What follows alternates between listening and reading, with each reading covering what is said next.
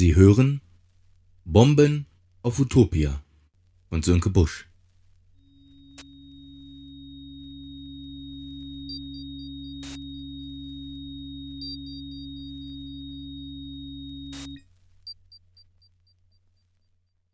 Tag 11 Bremer Underground. Geschichte, Gegenwart, Zukunft. Cool, hatte Justus gesagt und das tatsächlich auch so gemeint. Der Ort, an dem sich Justus und Emma und Steffi und Mike hier befanden, war vollkommen abstrus. Irgendwie war alles sehr schnell gegangen.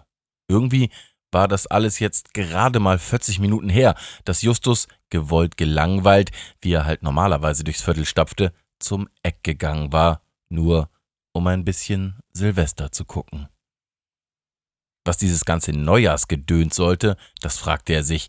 Das war ja der gleiche Unsinn wie Geburtstag zu feiern. Vollkommen sinnlos. Hätte Justus selbst die Zeitrechnung erfunden, dann wäre das was anderes gewesen. Dann würde es 2013 nach Justus heißen und dann hätte er sich überlegt, alljährlich zu seinem Geburtstag in eine Hochstimmung zu geraten. Aber so? Wofür denn? Der Mensch feiert in der Mitte seines 27. Lebensjahres den zehntausendsten Tag seines Lebens. Das bedeutet, er hat zehntausendmal die Sonne aufgehen gesehen. Das wäre doch ein Wert, an dem man sich erfreuen könnte. Quellen munkeln, dass dies der Grund war, dass so viele Große mit 27 gestorben waren. Cobain, Hendrix, Winehouse, Joplin, James Dean. Aber für Justus war der zehntausendste Tag schon vorbei und er hatte sogar das zu feiern vergessen. Heute war er wie immer hinausgegangen, um sich so ein bisschen die Menschen anzuschauen und die meisten von ihnen nicht zu mögen. Das war irgendwie ein bisschen sein täglich Brot gewesen und hatte ihn in seiner Einstellung der Welt gegenüber bestätigt. Und Bestätigung, das war ja immer eine gute Sache, absolut zweitrangig, ob jetzt im Guten oder im Schlechten.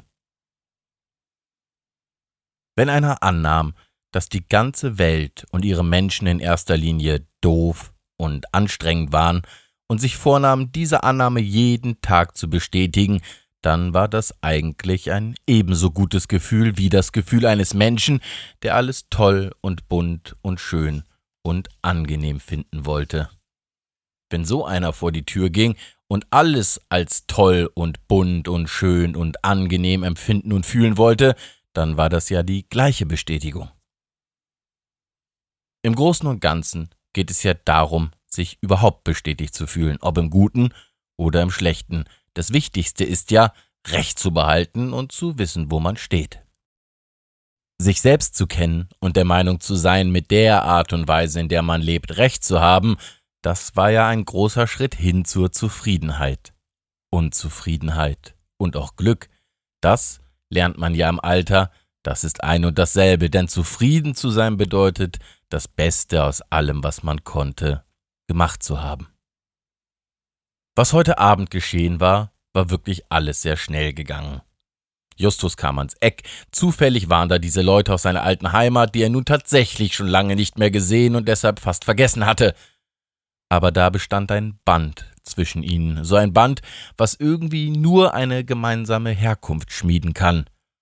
Jemand aus Teneva in der Bremer Innenstadt zu treffen, das war ungefähr so wie in Nepal oder Thailand andere Deutsche zu treffen. Es ist anstrengend und peinlich und man lehnt ihre Einstellung ab und kann sich herrlich darüber aufregen, wie sie ihr Leben verschwenden. Herrlich kann man sich aufregen über die Leute, die so sind wie man selber und doch alles falsch machen. Man hat das Recht, sie abzulehnen, man hat das Recht, sie zu beurteilen, in erster Linie aber hat man das Recht, sie abwertend zu beurteilen. Man hat das Recht, sich über sie lustig zu machen und ihnen Dummheit zu unterstellen, aber irgendwie wird man das Gefühl einer gewissen Nähe trotzdem nicht los. Das ist wie in einer großen Familie, die sich zerfleischt und sich hasst, sich gegenseitig nur das Böseste unterstellt und dennoch nicht voneinander lassen kann, weil jeder in dieser Familie das Leben der anderen nachvollziehen kann. Und dieses Verständnis, die Fähigkeit, den anderen zu verstehen, genau diese Fähigkeit, die eigentlich niemand haben will, die schweißt zusammen. Ob nun Menschen irgendwo auf dem Globus, die aus einem Land kamen und sich peinlich waren, sich aber trotzdem wie durch Zufall zum Beispiel auf Goa trafen oder eben vier seltsame Leute, die aus Teneva kamen und sich wie durch Zufall am Eck trafen, das war egal, das war eine Suppe. Ob man nun eine Familie war, ein Stadtteil, eine Region, ein Land, ein Kontinent, ein Planet, das war egal. Das war immer ein existentes Gefühl der meist unangenehmen Zusammengehörigkeit.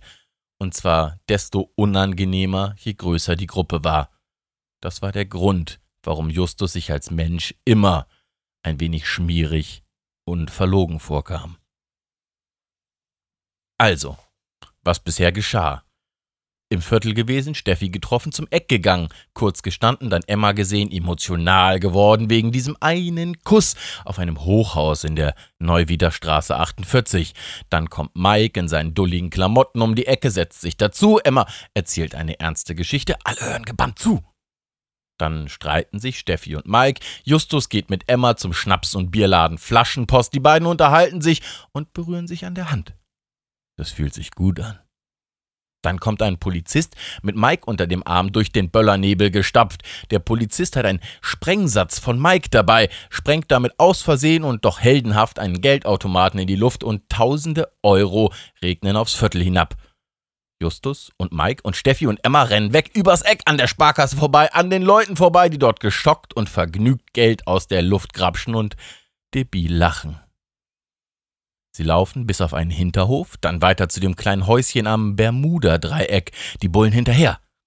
Ab ins Haus, runter in die Kanalisation, die Bullen ausgeschlossen vor der Tür, dann durch die Tunnel, Mike stößt sich den Kopf, die vier rennen weiter die Tunnel hinunter und plötzlich stehen sie in einem Raum irgendwo unter dem Eck, wie Justus vermutet. So waren sie hierher gekommen. Und jetzt? Emma schaltete ein Licht ein. Ein paar Glühlampen unter der Decke flammten auf und wiegten sich leicht im Zugwind. Im aufglimmenden Lichtschein wurde ein großer Raum sichtbar. Der Fußboden war hier trocken. Sie hatten die Nässe der Kanalisation hinter sich gelassen. Tatsächlich lag hier ein leicht muffiger Geruch in der Luft, aber nicht der muffige Geruch eines Abwasserkanals. Es roch eher wie in einer alten, staubigen Bibliothek. Sogar warm war es. Kurzum, es fühlte sich hier irgendwie gemütlich an. Cool, sagte Justus und stimmt, sagte Mike. Sie standen, schauten sich um und wunderten sich. Was ist denn das hier? fragte Steffi an Emma gewandt. Mach erst mal die Tür hinter dir zu, sagte Emma. Habt ihr zu Hause Säcke vor den Türen? Sehr witzig, sagte Steffi und ging zur Tür, durch die sie den Saal betreten hatten, packte den kalten Türknauf und drückte die Tür in Richtung Schloss. Es war eine schwere Tür, ganz aus Stahl gefertigt, die schwer in den Angeln ächzte, als Steffi versuchte, sie zu schließen. Erst bewegte sich die Tür auf dem Boden krächzend nur ein wenig und hinterließ eine kurze, weiße Kratzspur auf dem aus Beton gegossenen Boden. Mike kam ihr zu Hilfe. Mit vereinten Kräften drückten sie gegen die Tür und schafften es, sie so weit zu bewegen, dass sie frei lief und in das Schloss fiel. Mike zog den großen metallenen Riegel herunter und das Teil fiel in seinem Scharnier in die dafür vorgesehenen Aussparungen. Der Riegel rastete ein und verschloss die Tür, die nun irgendwie unwiederbringlich verschlossen schien. Es war nur noch das leichte Sirren der Glühlampen zu hören. Justus blickte sich um. Das Ganze hier, der ganze Saal, in dem sie standen, wirkte wie ein Bunker, aber wie ein Bunker, dem jegliche militärische Strenge abging. Es war ein großer, runder Saal, in dem sie sich befanden, vielleicht 50 Meter im Durchmesser, etwa drei Meter hoch und tatsächlich kreisrund. An der Wand standen metallerne Betten, deren Fußenden in den Raum ragten. Die Betten waren nicht, wie Justus es aus Kriegsfilmen kannte, mit rauen Felddecken bezogen. Auf den Betten lagen vielmehr wohlgeordnete Berge aus Bettdecken und Kissen mit gestrickten Tagesdecken in bunten Farben, daneben kleine Bettkonsolen mit Nachttischlampen darauf und einmal rund um die Halle herum war ein durchgängiges Regal in Kopfhöhe angebracht, vollgestopft mit allen möglichen Sachen. Verdutzt und ein bisschen beleidigt bemerkte er, dass sich in dem Regal viele Dinge befanden, die er auch in seine eigene Sammlung aufgenommen hätte, hätte er Geld und Muße für eine eigene Sammlung gehabt. Er trat näher heran. Da standen Bücher von Kerouac, eine komplette Werksausgabe von Erich Kästner, Biografien über Heisenberg und die Tagebücher von Robert Crumb, dazu LPs mit Musik von Schubert, Bach und den Stones, den Beatles und Robert Johnson, auch Filmografien von Kubrick bis Truffaut. Und das war nur das, was Justus im ersten Moment auffiel.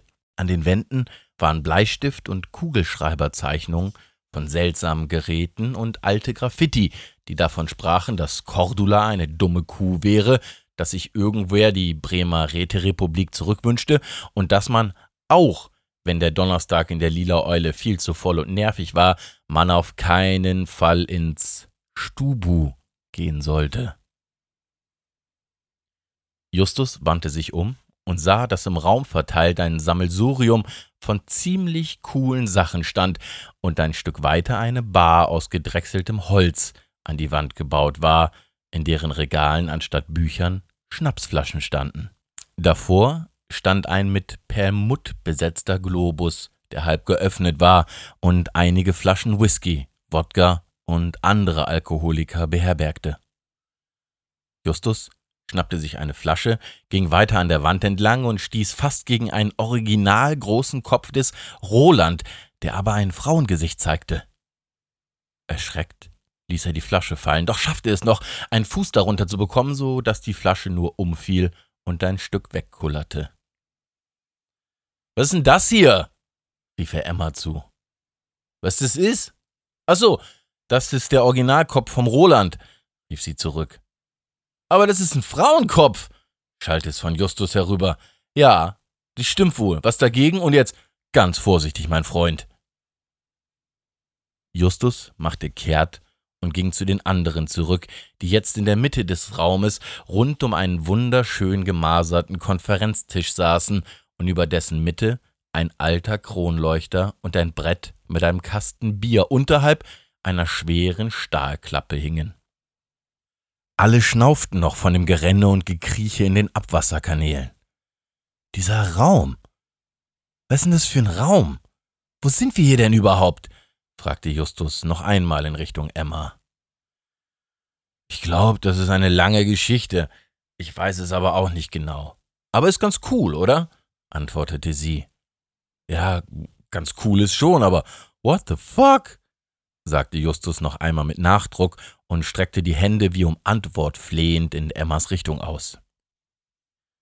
Also, ich kann euch nur sagen, was da vorne in dem Buch stand, sagte Emma und deutete zu einem Podest, auf dem ein aufgeschlagenes Buch lag. Sie stand auf, ging zur Bar mit dem Globus und kehrte mit einer weiteren Flasche Wodka und vier Gläsern zurück. Sie schenkte ein, stellte jedem ein Glas vor die Nase. Auf was auch immer, sagte sie und erhob das Glas und prostete den Anwesenden zu. Also, holte sie aus. Anscheinend gab oder besser gibt es in Bremen so etwas wie eine alteingesessene Clique, man könnte vielleicht auch Club sagen, wie die Leute, denen das hier alles gehört, sich selber genannt haben. Der Club der Spinner steht außen auf dem Buch. Das früheste, was ich an Aufzeichnungen gefunden habe, datiert auf das Jahr 1560. Das war so ungefähr die Zeit, in der sich hier in Bremen auch das Schaffermahl gründete und diese ganzen anderen Logen und halbgeheimen Gesellschaften dieser Stadt. Dieser ganze Krams, der auf die Hanse und so weiter zurückgeht. Damals hatten sich die Bessergestellten, die Handelsleute und die Aristokraten zusammengetan, um irgendwie ihr Ding zu drehen. Wenn man es so sagen will, Vettern und Bekannte, die sich gegenseitig das Geld und den Handel zuschoben und so sehr schnell sehr, sehr reich geworden waren. Die haben mit Pfeffer und Salz gehandelt und was weiß ich nicht noch alles. Die oberen 200 hier in der Stadt sozusagen. Damals entstand auch das Wort Pfeffersäcke. Das sagt man ja hier bis heute so zu reichen Leuten. Also einfach ein paar Leute, die es besser fanden, wenn das Geld und der Besitz der Stadt in ihren Händen blieb. Da hat sich ja bis heute nicht so viel getan. Ja, diese Herrschaften trafen sich schon damals im Ratskeller, haben Wein gesoffen, in ihren kleinen Kabuffs da rumgehangen und genau das gemacht, was die Bremer aus bestimmten Kreisen immer noch machen. Halt Bruderschaftszeug und so. Nur was man nicht vergessen darf, ist ja, dass es immer schon die anderen gab. Es waren ja nicht alles nur Bauern oder reiche Leute. Man stellt sich immer vor, dass die Spinner und die Träumer und die Freidenker ein Phänomen der modernen Zeit wären, aber das stimmt überhaupt nicht. Auch damals gab es Leute mit einem Denkorgan der Marke das etwas andere Gehirn. So erzählte Emma und schenkte noch einmal nach. Er hob das Glas und trank, die anderen machten es ihr nach. Ja. Was man nicht vergessen darf, wenn man sich Bremen jetzt anschaut, es gibt ja immer einen Wechsel in den Generationen. Die erste Generation ist gezwungen zu arbeiten, um die Familie über Wasser zu halten, und wenn die sterben, dann bleibt ja immer irgendwas übrig. Und von dem, was übrig bleibt, kann die folgende Generation ganz gut leben und muss deswegen nicht mehr so viel arbeiten. Also keine Scheißjobs mehr machen, würde ich sagen. Wenn man sich jetzt umschaut, sind die Spinner und Künstler und die, die etwas anderes im Kopf haben, als immer nur zu arbeiten, eigentlich nur solche Leute, die es sich erlauben können. Erlauben kann sich die Bohème das alles nur, weil sie auf welchem Weg auch immer Geld von ihrer Familie oder ihren Freunden bekommt. Das würden ja nicht viele zugeben, aber von der Seele her weiß eigentlich jeder, der Geld hat, dass er ein Stück davon den Spinnern geben sollte, weil es ansonsten gar keinen Spaß mehr in der Stadt geben würde. Heimlich wissen Reaktionäre und Spießer nämlich, dass sie Geld ausgeben müssen, damit Leute Dinge tun, gegen die sie dann wieder etwas haben können. Sonst müssten sie ja irgendwann etwas gegen sich selber haben. Die Spinner müssen halt gefüttert werden. Man muss die Leute am Leben halten, die den Kopf nicht nur mit Arbeit, Familie und Kindern voll haben, sondern tatsächlich Zeit und Kraft haben, mal herumzuspinnen. Falls es euch mal aufgefallen ist, das Wort Spinner hat in Bremen gar keinen so schlechten Klang. So richtig als Schimpfwort benutzt es eigentlich niemand. Da schwingt immer noch so ein Tick Anerkennung mit. Aber wie auch immer. Die Leute damals, die geerbt hatten oder von wohlhabenden Menschen, aus welchem Grund auch immer, mit Geld versorgt wurden, hatten im Ratskeller nichts zu suchen und wurden da rausgeschmissen, nicht ernst genommen oder verlacht und wärst schon gern in der Nähe von Menschen, die ihn nicht ernst nehmen oder über ihn lachen. Also gingen die Spinner heraus aus der Altstadt und suchten sich ein wenig außerhalb Orte, an denen sie in Ruhe gelassen wurden. Das scheint ganz wichtig zu sein bei der Geschichte dieser Stadt. Das ist eine Stadt, in der es reiche Leute gibt, die Wirtschaft als Spaß betreiben und Leute, die davon leben, dass sie lieb gehabt oder zumindest respektiert werden. Irgendwie sind hier alle reich und haben keine Sorgen, aber die Stadt selbst ist bettelarm. So oder so, auf jeden Fall haben sich die Spinner der Stadt irgendwann zusammengefunden. Die Künstler und die Schreiber und die Träumer und die Macher von Dingen, deren Geldwert man nicht unmittelbar ablesen konnte. Und denen war es ja dann natürlich auch vollkommen egal, ob sie nur mit dem, was sie taten, Geld verdienen konnten. Zuerst traf sich dieser Club der Spinner in den Wallanlagen in diesem kleinen Privathaus, da wo jetzt das Wilhelm Wagenfeld Haus steht, tausend Meter weiter in die Richtung, sagte Emma und deutete von dem Raum, in dem sie saßen, aus in Richtung Altstadt. Tatsächlich treffen sich da heute immer noch Leute. Das ging fast 400 Jahre so. Eine Art alternativer Ratskeller war das. Kreative Subkultur über 400 Jahre, wenn man so will. Aber dann mussten sie da raus, weil die Nazis den Keller als Gefängnis haben wollten, also sind sie weitergezogen. Einer von denen, einer von den Spinnern, die da rumhingen, also einer von den Spinnern direkt, war der Sohn vom Wassermeister, wie es damals noch hieß. Und der hat seinem Sohn gesteckt, dass er früher, bevor der Deich oben an der Weser richtig aufgeschüttet war, ein riesengroßes Wassersammelbecken direkt in die Talsohle der Seewallkreuzung gebaut hatte, falls die Stadt doch mal überflutet werden sollte. Noch früher floss hier nämlich der Dobbengraben entlang. Darüber war eine Zugbrücke, die das reiche Ostertor vom armen Steintor trennte. Das merkt man auch heute noch. Ganz grün sind sich die Leute aus den beiden Stadtteilen immer noch nicht. Ostertor gegen Steintor. Da kommt sich das Ostertor immer noch besser vor als das Steintor und das Steintor schimpft auf die Bonzen vom Ostertor. Früher gab es sogar mal Straßenkämpfe wegen des Flusses zwischen den beiden um die Vorherrschaft über die Zugbrücke, die den Dobbengraben überspannte. Das ist das, was heute mit den Fußballspielen da passiert. Den Graben haben sie dann irgendwann zugekippt und Frieden geschlossen. Zwei Jahre nachdem das Hochwasserauffangbecken gebaut worden war, wurden die Deiche dann aber doch erhöht und es war klar, dass die Flut nicht mehr bis hierher kommen würde und die Straße vor dem Steintor wurde befestigt. Die Pläne hat der Wassermeister, der heimlich auch ein Spinner war, verbrannt, weil er die Pfeffersäcke von der Stadtregierung auch nie leiden konnte. Und so geriet der Raum, in dem wir hier sitzen, in Vergessenheit.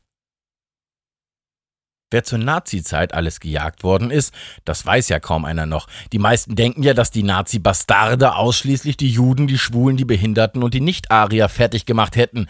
Tatsächlich haben sie aber einfach einen Universalstempel gehabt, den sie quasi jedem auf den Kopf gedrückt haben, der ihnen nicht passte.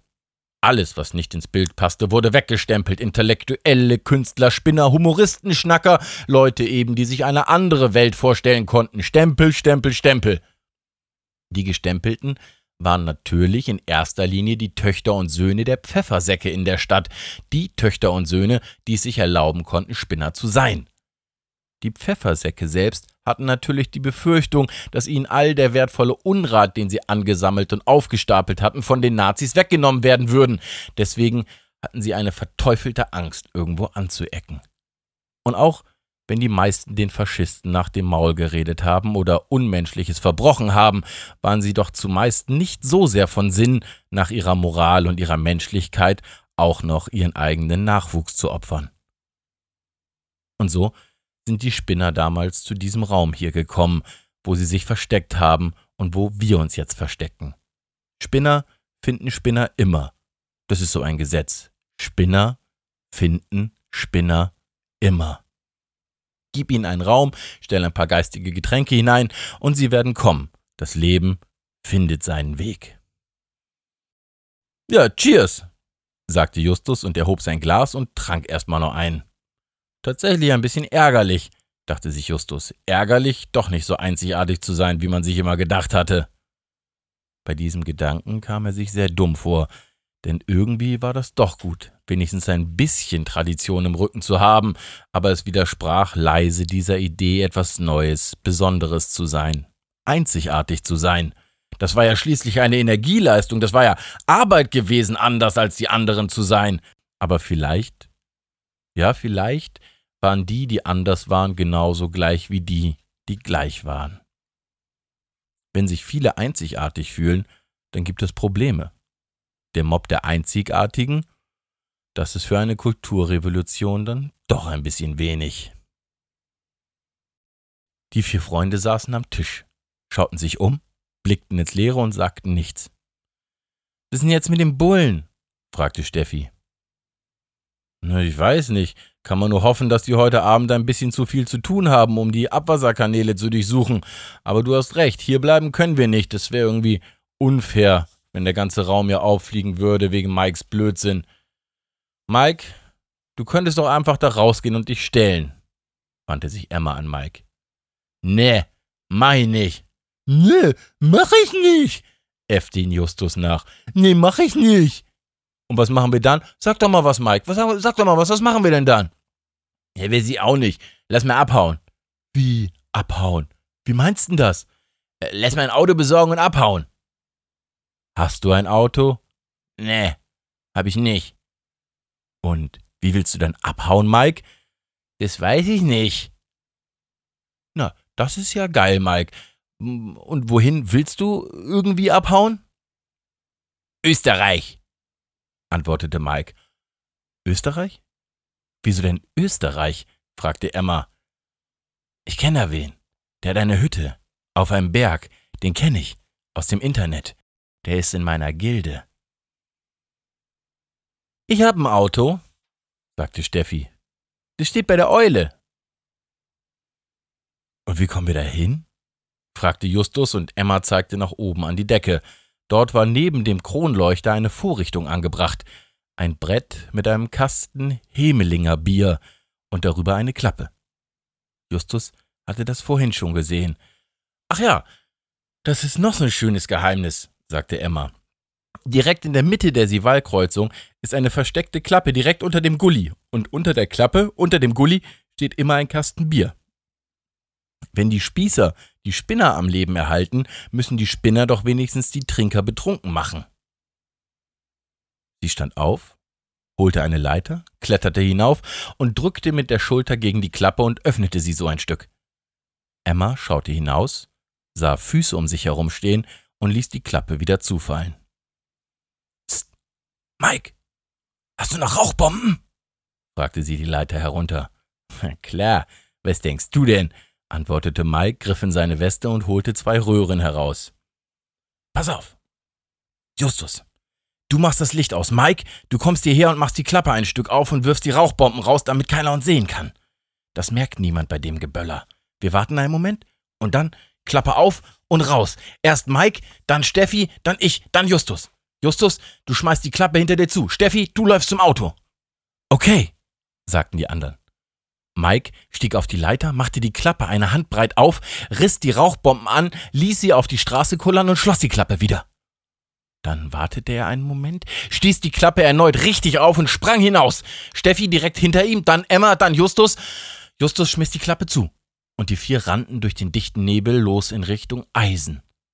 Sie hetzten an den Geschäften, an den Kiosken und den Kneipen vorbei, bis Steffi stehen blieb und plötzlich machten alle große Augen. Da stand ein Fiat Panda, pink lackiert, mit einer großen Diddelmaus auf der Motorhaube, Hello Kitty Figuren am Rückspiegel und Kuhfell Sitzbezügen. Die vier standen einen Moment nur da und glotzten. Ja, ich weiß, das ist noch von früher und jetzt steigt ein, rief Steffi und schloss die Tür auf, öffnete sie und klappte den Fahrersitz nach vorne. Ich kann das nicht, wimmerte Justus. Ich kann nicht in dieses Auto steigen, wimmerte er, bis Emma ihm in den Hintern trat und er auf die Rückbank flog. Du bist wirklich ein Spinner, rief sie und sprang hinterher. Steffi schmiss den Sitz zurück, setzte sich hinter das Lenkrad, griff hinüber und öffnete den Verschlusspinökel an der Beifahrertür, so dass Mike hastig in das Auto gleiten konnte. Sie steckte den mit einem Tamagotchi bestückten Autoschlüssel in das Zündschloss und trat aufs Gaspedal. Wo lang? rief sie. Richtung Süden! schrie Emma. Die kleinen Reifen quietschten und sie schossen los.